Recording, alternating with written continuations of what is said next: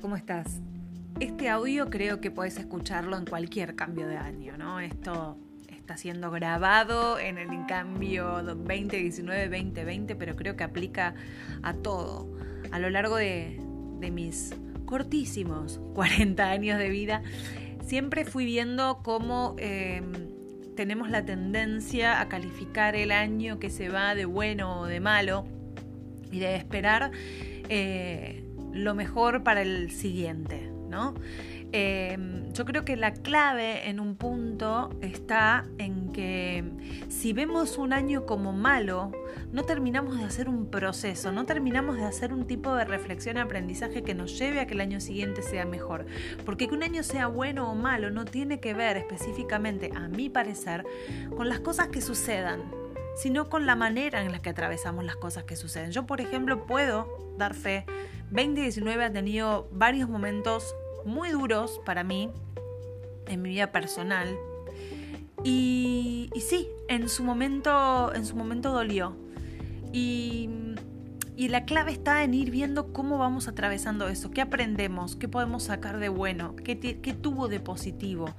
¿Para qué? Para no seguir repitiendo, para no seguir atravesando los mismos acontecimientos una y otra vez. Por otro lado, un año no puede estar destinado por el contexto externo.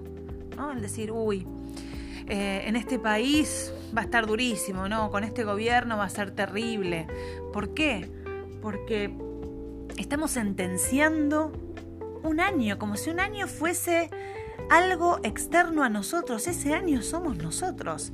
Ese año es nuestra vida transitada. Entonces, no volvemos a poner afuera en cómo va a ser el año en función de lo que pase afuera. No.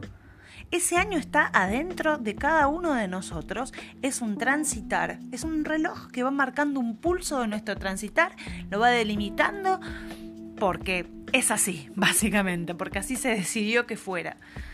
Pero no podemos ponernos a esperar que un año sea bueno. No podemos empezar a, esperar que el contexto cambie para que un año sea bueno o no sea bueno. Para los que saben algo de astrología, obviamente el escenario está muy agitado. Em, estamos hablando de un momento bastante clave en la historia de la humanidad, pero de nada sirve estar atento a todo eso y estar atento a los cambios que pueden suceder a nivel global si no estoy atento a los cambios que pueden suceder a nivel interno. Entonces, cuando nos ponemos en principio a evaluar lo que fue un año, me parece que, que no se trata de ver, uy, pasó lo que yo quería que pasara en el año anterior y que me propuse que pasara. No, es lo que pasó. ¿De qué manera me transformó? ¿De qué manera pude ver las situaciones? ¿Qué pude aprender? ¿Qué quiero para el próximo año y qué no quiero más? ¿Qué es lo que no quiero volver a repetir? Que no te garantiza que lo repitas, pero tener claro lo que no querés también es algo que te ayuda muchísimo a orientarte hacia lo que sí querés. A veces no sabemos lo que queremos, pero sabemos lo que no queremos. Entonces, te invito a que hagas un repaso de este año, no desde el lugar de, uy, ¿qué cosas logré en el checklist y qué cosas no? No, aquello que sucedió, ¿de qué manera lo pude ver? ¿Qué puedo rescatar de eso? ¿Qué me puedo llevar al año siguiente de sabiduría con respecto a esto?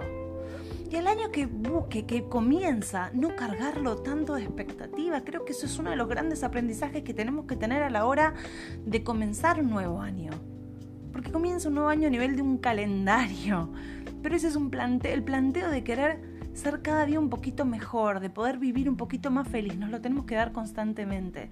No le carguemos de expectativas al año porque el año no es algo externo a nosotros. Y si la expectativa después la confrontamos con la realidad y nos hace mal, tampoco está bueno. Entonces, al año que comienza, darle el beneficio de la compasión y el beneficio de decir, voy a hacer lo mejor que pueda, voy a hacer lo que esté a mi alcance voy a asegurarme de estar lo más conectado a mí posible para poder todo aquello que transite, transitarlo de la mejor manera. Quitarle peso, quitarle expectativa, quitarle carga. porque si no empezamos ya con, los pelos de punta y, con, y con los tapones de punta. Si empezamos de esa manera, no vamos a poder ver con claridad. Entonces, en esta cosa famosa de los balances que hacemos a fin de año, creo que lo ideal sería que mañana, mañana primero, no sea el día donde comienzo a hacer todas las cosas bien. No, no, porque ya empezamos con un paradigma de restricción y de, y de obligación. Tenemos que empezar con un paradigma distinto, un paradigma de escucharnos más, escuchar qué es lo que necesitamos, escuchar nuestras necesidades e ir dándonos lo que vamos necesitando. De eso se trata, se trata de madurar desde ese lugar.